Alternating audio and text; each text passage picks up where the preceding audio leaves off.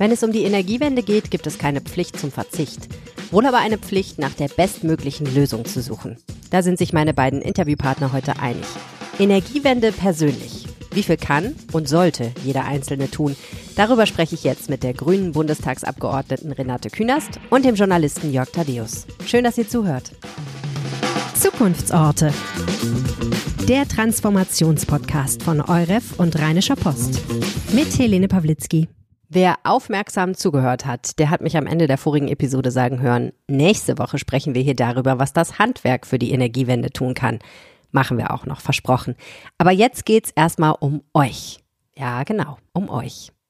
Jutebeutel statt Plastiktüte, Fahrrad statt Auto, Sojaschnitzel statt Rindersteak, die Heizung schön runterdrehen, Wollpulli an, Balkonkraftwerk, Ökostrom, leihen statt kaufen und in Biogemüse investieren.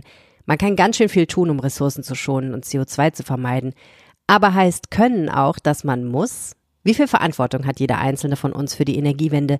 Wie sehr müssen wir unseren Lebensstil anpassen, unsere Gewohnheiten ändern? Meine beiden Gesprächspartner heute haben eine sehr spannende Perspektive darauf. Jörg Thaddeus ist Journalist, Moderator, Autor und generell Beobachter des Lebens in allen seinen Facetten.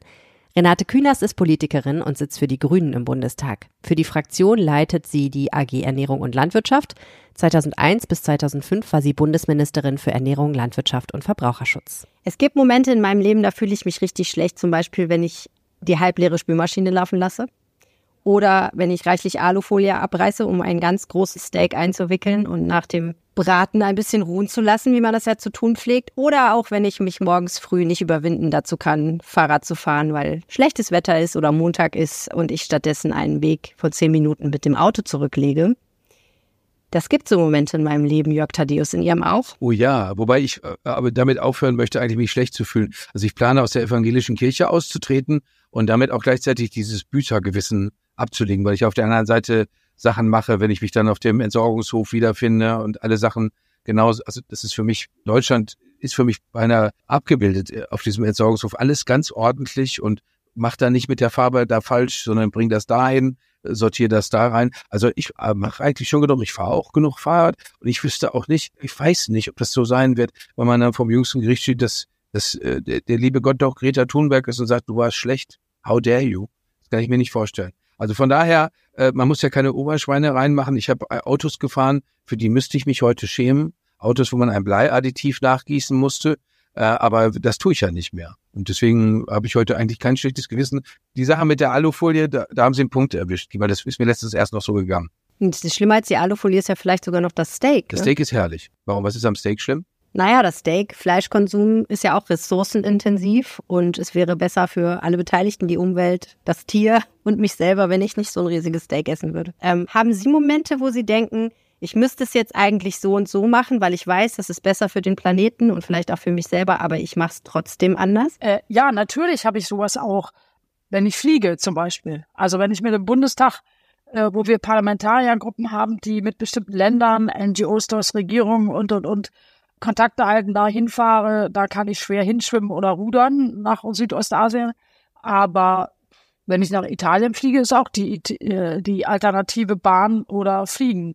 Auto schon gar nicht, ja, also aus ökologischen Gründen und weil kein Mensch will festgegurtet, also 15 Stunden im Auto sitzen. Und bei der Bahn ist es dann so, dass man sowieso seinen Urlaub verkürzen muss, wenn man noch einen Platz finden will. Ja, mit einem Nachtzug oder so. Aber da geht's mir vielleicht für Jörg Thaddeus. Ich glaube nicht, dass an der einen Entscheidung bei mir das hängt, sondern wir müssen eigentlich strukturelle Probleme diskutieren. Das ist ja eine beliebte mhm. Nummer, äh, dieses mit dem das Individuum muss. Also den Grünen wirft man vor, äh, vom Individuum Askese zu wollen. Aber genau genommen machen die, die es uns vorwerfen, das ja selber auch, indem sie nämlich, indem, wenn man sagt, ja, wir müssen unbedingt äh, Fliegen unattraktiver machen und Bahnfahren attraktiver, dann sagen sie, das muss der Mensch selber entscheiden oder man muss sie nur bilden, ja. Äh, beim Thema Essen ja auch, ja. Nicht, du musst, du solltest mal die Gemeinschaftsverpflegung verändern und dann gibt's halt mehr Gemüse und ein bisschen weniger Fleisch als heute.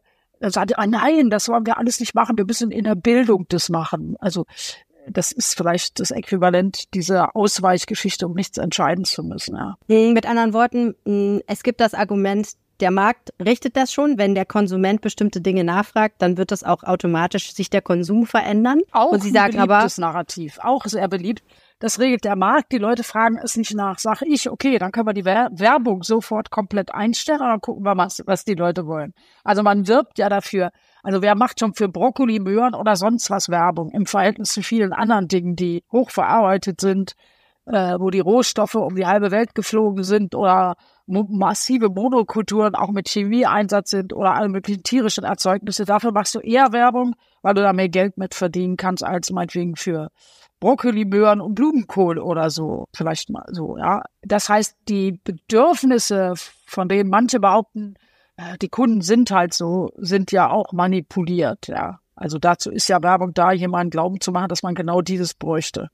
Aber das Argument mit dem Wissen ist ja doch nicht ganz von der Hand zu weisen. Herr Thaddeus hat gerade erzählt, er ist früher Autos gefahren, für die müsste er sich heute schämen. Er tut es heute nicht mehr. Und ich vermute, Herr Thaddeus, Sie tun es deswegen nicht mehr, weil Sie heute mehr wissen, als Sie damals wussten und das gesellschaftliche Bewusstsein ein anderes ist, oder?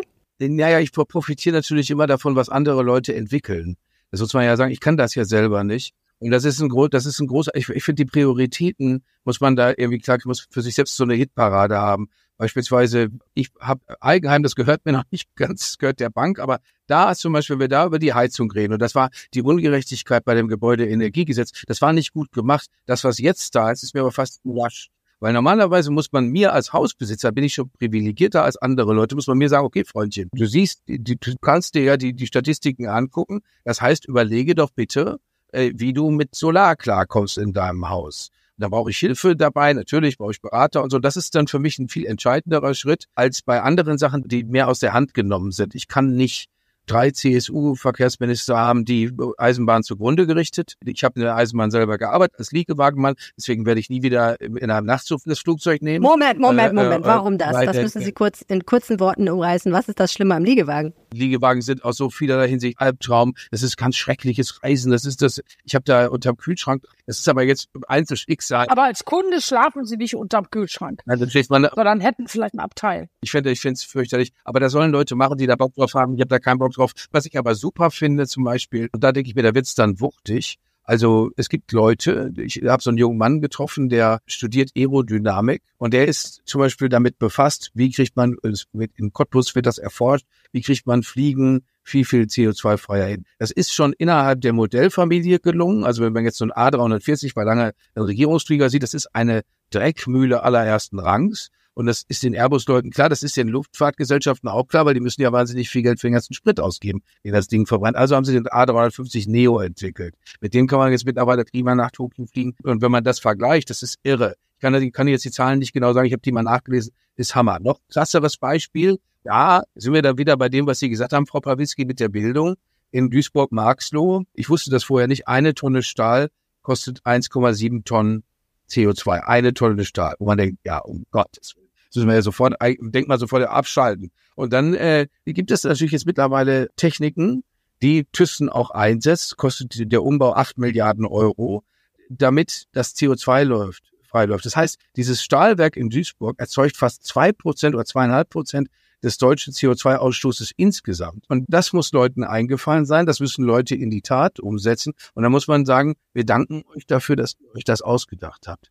Und deswegen, äh, das sind unter, völlig unterschiedliche Prioritäten. Deswegen ist der Mensch, der zu Hause sagt, Gemüse interessiert mich nicht, das, das, der, der natürlich trotzdem im Irrtum womöglich, aber da ist ja in der Ansprache vieles bisher falsch gelaufen. Ja, ich finde das spannend. Da sind ganz viele Beispiele drin, die irgendwie auch eine Struktur haben, also eine Verbindung miteinander, nämlich, wo wir gerade drüber geredet haben, also wo schämt man sich selber oder so, es weist nämlich darauf hin, dass man sich ja eigentlich nicht schämen muss, wenn es gar nicht anders geht. Also äh, wenn es kein anderes Auto gibt, was sind wir, wenn wir früher gesagt haben, können wir mal ein ein oder drei Liter Auto haben, ja? So ist man schon verlacht worden und die Idee, ich finde, ich, ich spitze das mal zu, ja. Die deutschen Automobilhersteller wollten möglichst großes Auto, Ledersitze und es musste rum, rum, rum an der Ampel machen, wenn man losfuhr, ja.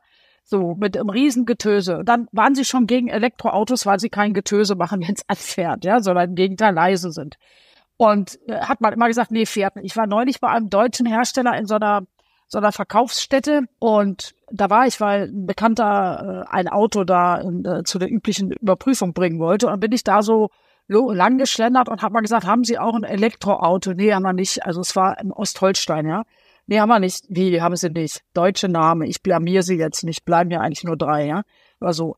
Äh, nee, haben wir jetzt nicht. Aber das ist schön, dies habe ich gesagt, nee, sowas wie so ein SUV will ich sowieso nicht. Ich will ein kleines Auto, mit dem zwei Personen und hinten ein Koffer von A nach B kommen. Mehr will ich nicht. Ja, aber Sag ich, nee, ich will auch mit so einem Protzding nicht fahren. So, jetzt wieder Elektro. Ja, wir haben einen, aber ist auch so ein SUV-Typ. Den fährt aber gerade jemand. Äh, der kommt morgen Abend dann wieder. Sag ich, ja gut, bin ich nicht mehr hier. Aber dann, warum haben Sie sonst nichts? Ja, das lohnt sich ja nicht auf dem Land. Ich sag, wie bitte? Lauter Einfamilienhäuser, Zweifamilienhäuser, die können die Wallbox da installieren. Sie können, was weiß ich machen, also mit Photovoltaik auf dem Dach. Jetzt kommen noch Balkonkraftwerke, alles ja, das lohnt sich nicht hier wegen der Strecke, wo ich sagte, Entschuldigung, wenn hier einer von, weiß ich nicht, Plöden nach Lübeck fährt oder da durch die Dörfer in die nächste Stadt, die fahren doch da nicht jeden Tag mehr als äh, zwei, dreihundert Kilometer, sodass sie zwischendurch noch tanken müssten oder aufladen müssen. Ja, es haben eigentlich schon alle, die, die Photovoltaik auf dem Dach haben, selbiges. Dann ist das ja gut, man kann auch Strom von woanders beziehen und es trotzdem noch. Der war sowas von desinteressiert, dass ich mich frage, man dachte, ich müsste die Hersteller mal fragen, ob das die Schulung für ihre ihre Vertragshändler ist. Und dann sagte er, wir haben eins ab 25. Und dann habe ich ihm gesagt, wenn wir zu Hause bei der Family eins kaufen, dann kaufen wir das in den nächsten Monaten und warten nicht auf 25 Pech für sie.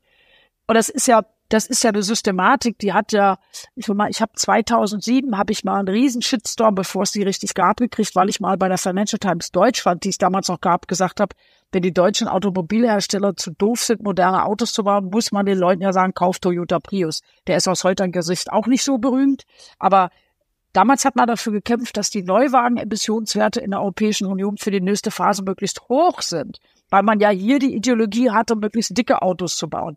Und wenn man sie niedrig setzt, würden die Italiener und Franzosen am Markt besser dastehen. Und das sage ich jetzt mal, weil das bald 20 Jahre sind. 2017 wurde nochmal verhandelt. Und all die Typen, die uns erklären wollten in den Vorständen, was ein richtiges Auto hat, werden jetzt aus allen Richtungen und aus, auch, auch aus China wieder überholt. Und das zeigt das ganze Dilemma. Wir riskieren Arbeitsplätze, weil wir dann nämlich zum Beispiel lauter Chinesen hier gefahren werden, auf den Markt drängen. Vielleicht haben wir, hätten wir alle auch ein bisschen mehr Freude, ein Auto zu kaufen, das hier hergestellt ist, als eines in China. Also selbst dieses, diese Freude wird uns nicht gegönnt.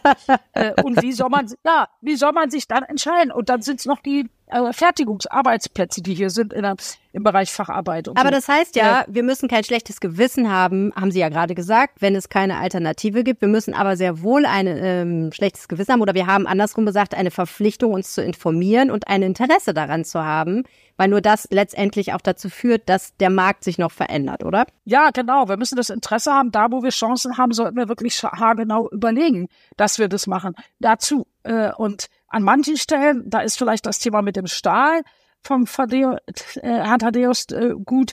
Stahl und Wasserkraft. Stahl hatte immer das Problem, viel zu teuer zu sein im Verhältnis zu chinesischen unter anderem Importen. Und da hat ja Robert Habeck, ausnahmsweise ist er mal etwas Gutem schuldig, sonst ist er angeblich schuld an allem anderen, auch am Wetter. Der hat ja jetzt mit dafür gesorgt, dass man jetzt mal genau die Wasserkraft, Wasserstoffdebatte so führt, dass man wirklich überlegt, wo macht es Sinn? Also kannst du damit einzelne Autos fahren? Nee, viel zu teure Infrastruktur. Du kannst aber die erneuerbare Energie installieren neben und im Kontext eines äh, Stahlkraftwerkes. Und dann nennt sich das grüner Stahl. Großes Wort, sagt aber alles aus, ja. Ich empfehle so dazu auch die Episode zu der Industrie der Zukunft, die wir hier im Podcast gehabt haben. Da wird sehr viel über Wasserstoff und über grünen Stahl gesprochen. Ja, und auch äh, genau. die Episode zu Verkehr. Da sind wir bei Herrn Thaddeus Lieblingsthema, dem Fliegen. Ähm, Darf ich noch eins sagen ja. zu dieser Strukturfrage? Das ist genauso wie ja, J. Thaddeus es ja angesprochen hat mit der Frage Energie, Energieberatung. Ähm, der Punkt ist ja, dass man sich auch nicht hinter die Fichte führen lassen darf, die nicht er, sondern allgemein im politischen Diskurs. Die ganze Debatte um das sogenannte Heizungsgesetz, das eigentlich ein Gebäudeenergiegesetz ist, auch von der Großen Koalition, also von CDU, CSU mitgemacht.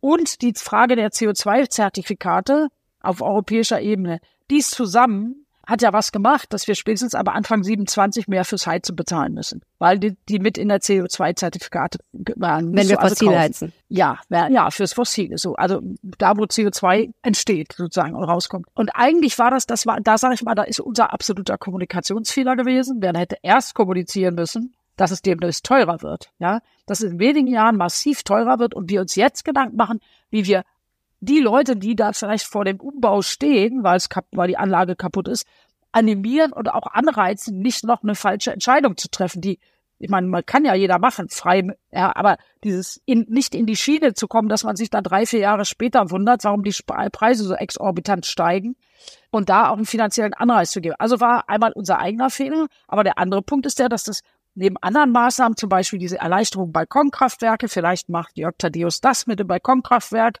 äh, ist mal ein kleiner günstiger Einstieg und jetzt ganz einfach, ja, dass wir solche Strukturen schaffen, also ein Anreiz und nicht das öffentliche Geld in falsche Strukturen setzen, wenn es um Erneuerung von Anlagen geht, dass wir sowas wie Balkonkraftwerke und vieles andere, Energieberatung, alles Mögliche unterstützen, dass wir wir zum Beispiel sagen, auch bei den Bauern, dass wir nicht nur diese schräg stehenden PV-Anlagen, die man jetzt so kennt, sondern auch die zwei Meter oder so hoch sind und dann so waagerechte Flächen haben, die sind gut für den Gemüseanbau, Hagelschutz, Sonnenschutz und eine Einkommensquelle, weil Gemüseanbau ist bei weitem nicht so profitabel wie Tierhaltung oder so. Aber wir brauchen ja das Gemüse sozusagen, ja.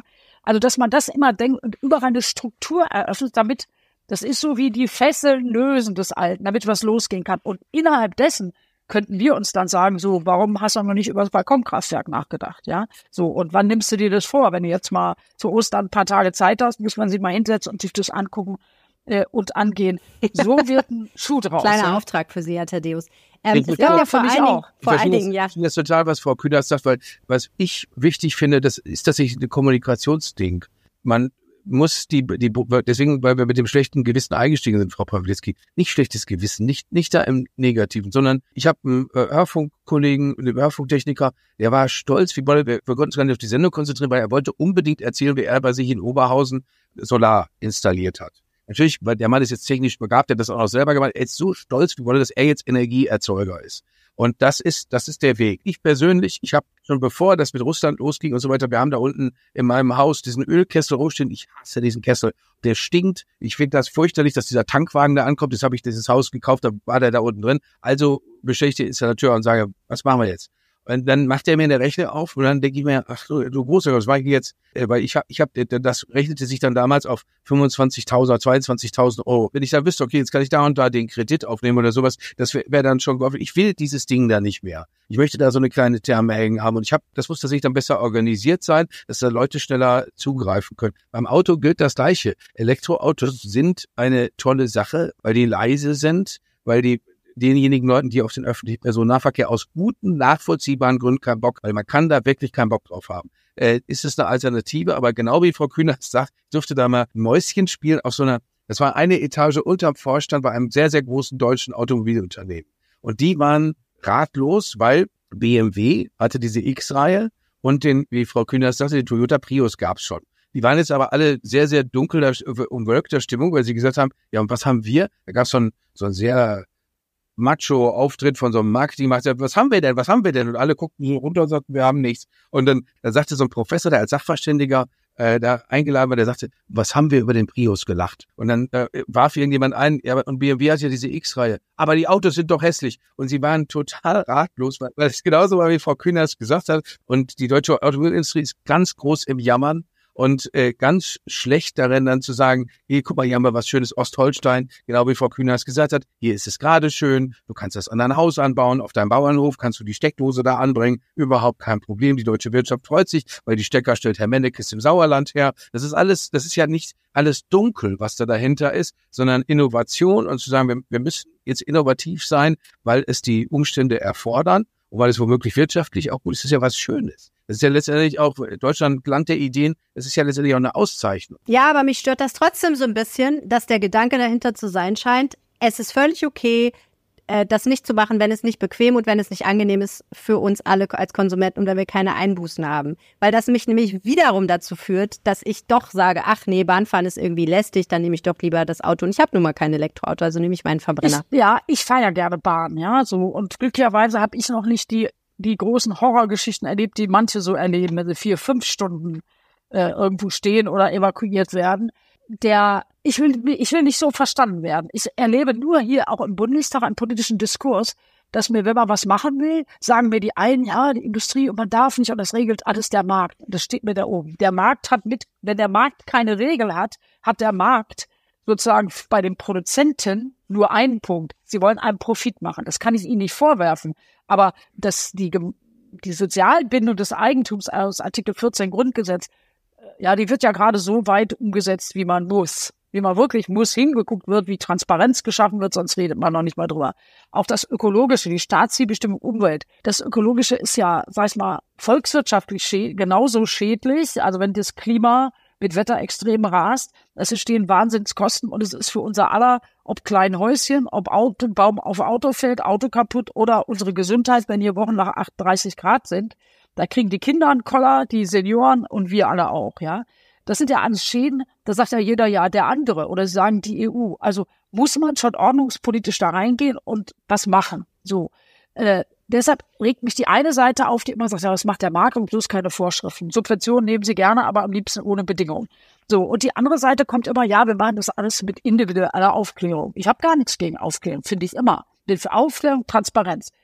In dem Augenblick, wo du ein Label dran bappen sollst, kämpfen sie schon weil sie würden lieber Werbung machen und Geschichten erzählen. Ja, so, wir sind toll. Und da fährt dieses Auto mit viel, das viel Benzin braucht oder Diesel, fährt dann durch so eine schöne irische grüne Wiesenhochebenenlandschaft.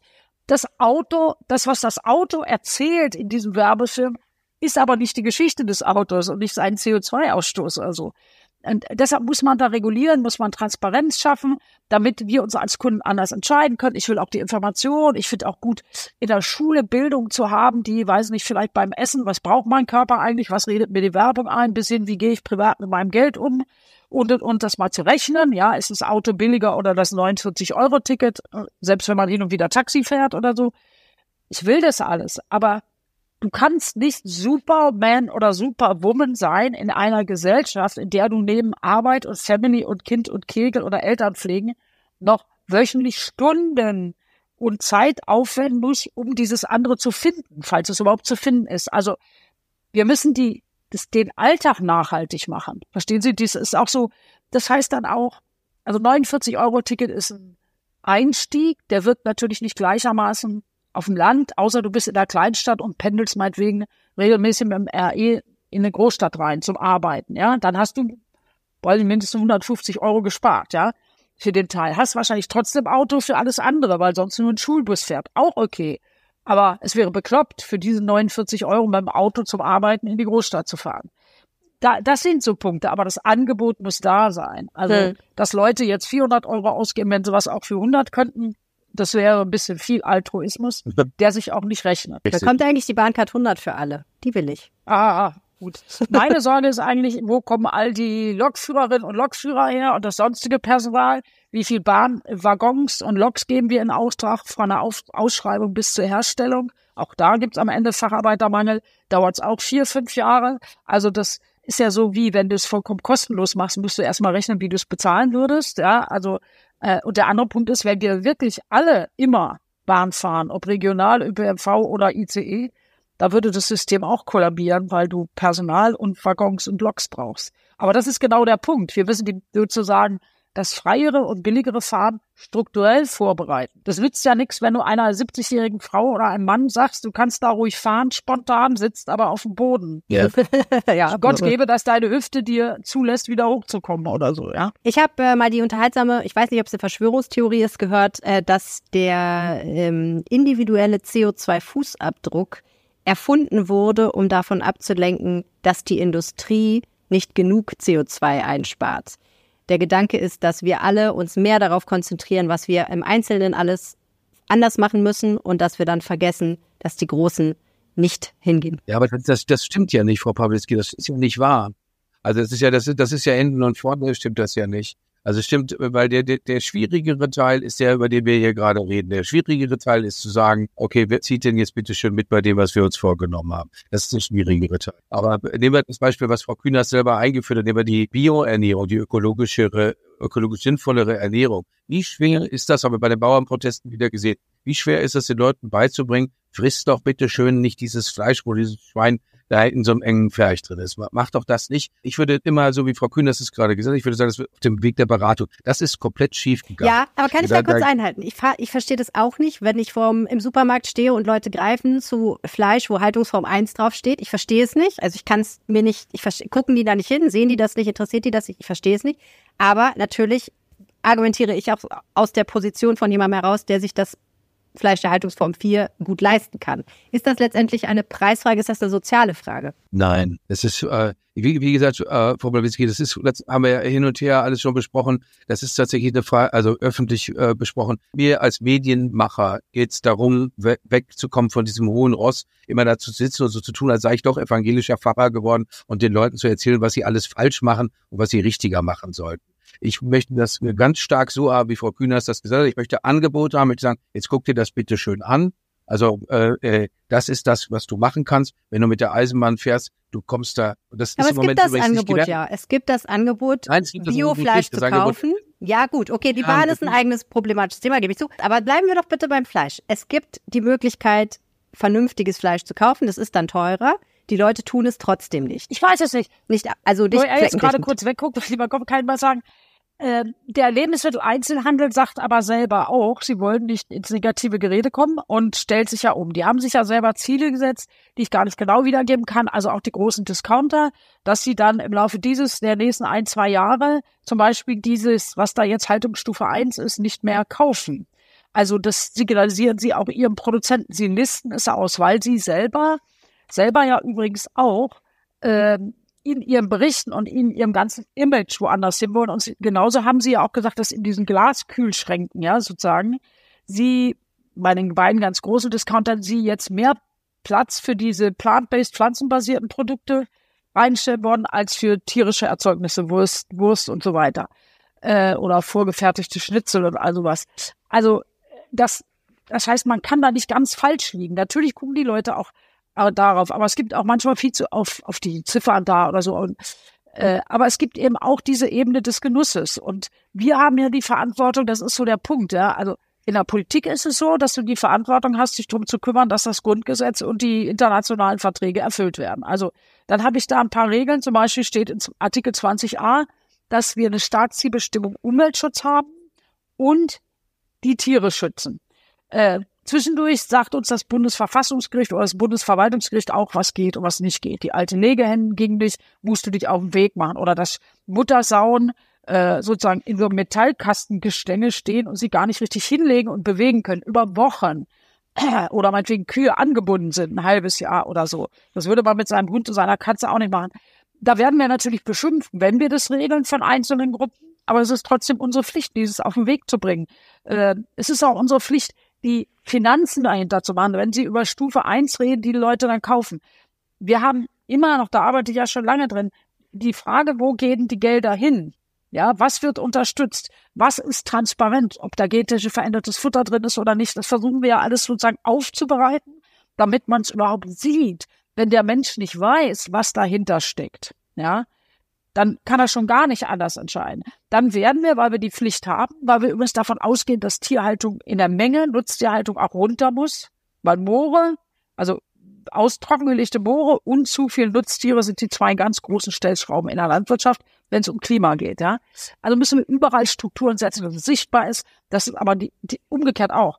Wir haben ja jetzt ein staatliches Tierhaltungskennzeichen entwickelt, bei dem stehen dann nicht nur Ziffern, sondern da steht dann drauf, das wird jetzt, gilt jetzt demnächst freiwillig erstmal und dann dem, irgendwann äh, in einem Jahr verpflichtend. Da steht dann nicht eine Nummer drauf, sondern Kasten, da kreuzt du an, wie du deine, dein Tier gemästet hast. Da steht da Stall, Stall plus Platz, Frischluft, Auslaufweide, Bio.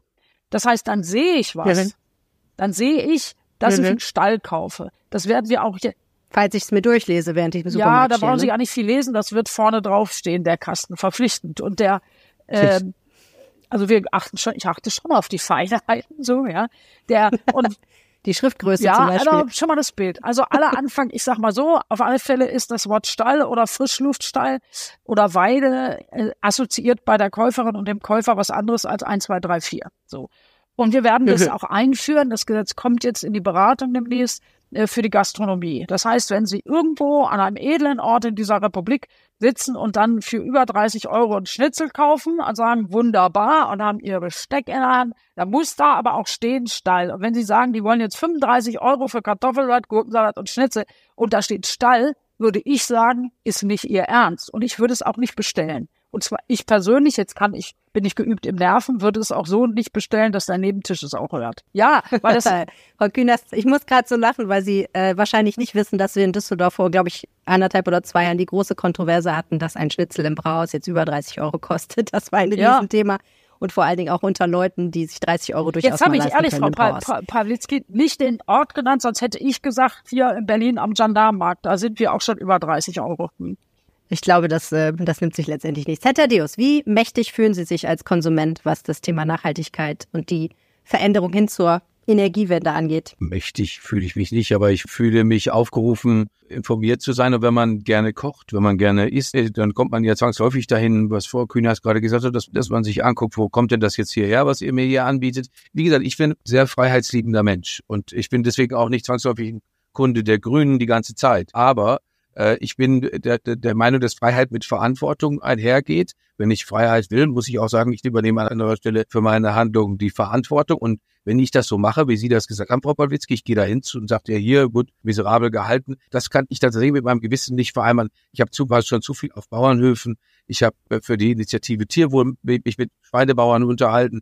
Da habe ich das Interesse, dass andere Leute das wissen. Diese Bauern sagen einem immer das Gleiche. Es kommt immer das Gleiche dabei raus bitte Wertschätzung für unsere Arbeit, gebt Geld dafür aus, dann geben wir euch ein tolles Produkt. So einfach ist es. So einfach könnte es sein. Ich finde das so schön, äh, das Beispiel Initiative Tierbo, die jetzt ja unsere fünf Gruppen auch übernimmt, bevor das in allen Bereichen dann umgesetzt ist als staatlich verpflichtendes Siegel. Was ja deren Problem ist, wenn sie sagen, ja, auch Wertschätzung, kauft es und bezahlt es auch. Wenn man es nicht gut erkennt, wenn die Informationskampagnen nicht so sind, ja, dass man es gut erkennt, dann finde ich den jetzigen Status eben auch immer abgrundtief unfair gegenüber dem Produzenten. Und es war im Agrarsystem war das nicht der Punkt. Ist aber bei Energie genauso, will ich noch sagen, wenn Jörg Thaddeus gerne kocht, tue ich auch. Die Frage ist ja, wo kommt sein Strom her? Kannst du selber herstellen? Oder man kann bei den üblichen sagen, ich möchte einen Ökotarif oder sogar zu Unternehmen sagen, ich, ich äh, melde um und das geht nahtlos und einfach, ohne dass einem der Strom ausfällt für eine Stunde, dass du zu jemandem, zu einem Anbieter gehst, der wirklich Geld durch Ökostrom verdient und auch nur Öko sein Geld da rein investiert wieder neu. Also so, so eine ganz klare Regel. Das sind ja doch ganz simple Sachen. Einmal geschrieben, schon hat man sein Leben verändert zum Besseren. Ja, das, das glaube ich auch, Frau Pawlinski, dass viele Sachen sind schon einfach. Es ist auch nicht schwer, Leute dafür zu werben. Ich habe mit meiner Mutter da immer erbittert drüber gestritten, weil die auch immer gesagt hat, Öko kann sich nur, kann sich nur der Reiche leisten. Es stimmt, es stimmt auch nicht. Man, da haben wir immer darüber geredet, weil sie auch so gerne gekocht hat. Da haben wir halt darüber geredet, was, wenn ich da so einen Haufen Möhren vor mir liegen habe und Kräuter und so weiter und, und dann äh, eine Brühe mache, wie lange kann ich denn davon, sollen die Leute nicht jeden Tag nur Brühe mit Karotten essen, aber da kann ich ja schon eine ganze Menge mitmachen. Ich finde diese Rechnung immer spektakulär, wenn Familie tatsächlich aus unteren sozialen Schichten sagen, dann jetzt gehen wir schön zu McDonalds oder jetzt kaufen wir uns alle einen Döner, wie viel das kostet und was ich dafür an anderer Stelle kaufen kann, selbst wenn ich sage, ich nehme die Ökoprodukte. Ne, das, das fand ich schon immer sehr überzeugend, weil es ganz pragmatisch ist. Und weil es dann über dieses, kommt ja auch dazu, ist ja auch noch gesund. Also deswegen äh, finde ich das in sich total überzeugend. Und äh, aber wie gesagt, das ist immer eine Frage der Vermittlung, wenn ich den Leuten sage, du, du bist du zu doof, schlecht, wenn ich sage, guck mal hier, was ich hier Schönes für dich habe, jetzt überleg doch noch mal neu. Ja, die Kinder, wenn ich die Kinder da hätte und würde den Kindern zeigen, wie die Schweine da sind oder Wiesenhofhähnchen, ich kaufe nie wieder ein Wiesenhofhähnchen, weil ich habe das, das natürlich kommt überhaupt nicht in Frage. Äh, äh wenn ich einem Kind zeigen würde, guck mal, da lebt da lebt das Huhn, würde das Kind sagen, ja gut, dann esse ich das nicht. So plump ist es dann ja. Ja, Sie haben ja schon jetzt äh, zwei Vorsätze genannt. Ähm, Frau Kühners, gibt es bei Ihnen nachhaltige Vorsätze? für das nächste Jahr, für dieses Jahr, für das laufende Jahr? Dinge, wo Sie sagen, ach, das, das packe ich noch an? Ja, jetzt das Balkonkraftwerk, schon so in statt einer Eisenbahn im Keller will ich dann so ein Balkonkraftwerk. Also ich habe da so, verstehen Sie so, dass ich hat jetzt zum selber ja, so, das hat was mhm. zum selber basteln. Ich würde liebend gerne so bei Urlaub auch nochmal mehr Nachtzug nach Italien machen. Und jetzt habe ich gerade wieder gelesen, dass die da riesen Baustellen haben und sowas. Aber ich würde ja eine Kabine kaufen. Nur er ist durch damit, sozusagen. Da war er zu lange, hat er zu lange gearbeitet. Aber Das ist noch mein. Ich hatte ja den Verdacht, dass er uns darauf hinweisen will, dass die hygienischen Verhältnisse nicht so optimal sind, aber ich weiß es nicht. Also, na gut. Der Punkt ist, dass ich äh, gerne, also diese ganzen Nachtzuggeschichten, die finde ich spannend und würde ich gerne mehr machen. Und das ist so der Punkt, wo ich vor bin und immer da abends mal sitze und gucke, äh, wo fahre ich jetzt hin, schon allein, um den Nachtzug zu nutzen. Das erzähle ich aber dann nicht Jörg Thaddeus, der kriegt das Grauen, aber ich würde es tun. Ich finde, das ist ein Podcast. Reisen mit Renate Künast, nachhaltig Reisen mit Renate Künast. Aber es ist ein Podcast für einen anderen Tag. Für heute danke ich Ihnen beiden ganz herzlich fürs Gespräch. Dankeschön, Frau Bobliski, Frau Künast, schön Sie wiedergesehen zu haben. Tschüss, Dankeschön. Danke auch. Danke fürs Zuhören. In der nächsten Episode geht es um Energiewende als globales Projekt. Mein Name ist Helene Pawlitzki. Ich freue mich auf euch. So ganz genau wissen wir natürlich auch nicht, was die Zukunft bringt, aber wir hoffen, es ist eine gute Bewertung für diesen Podcast von euch dabei. Egal ob bei Apple Podcast oder Spotify. Danke.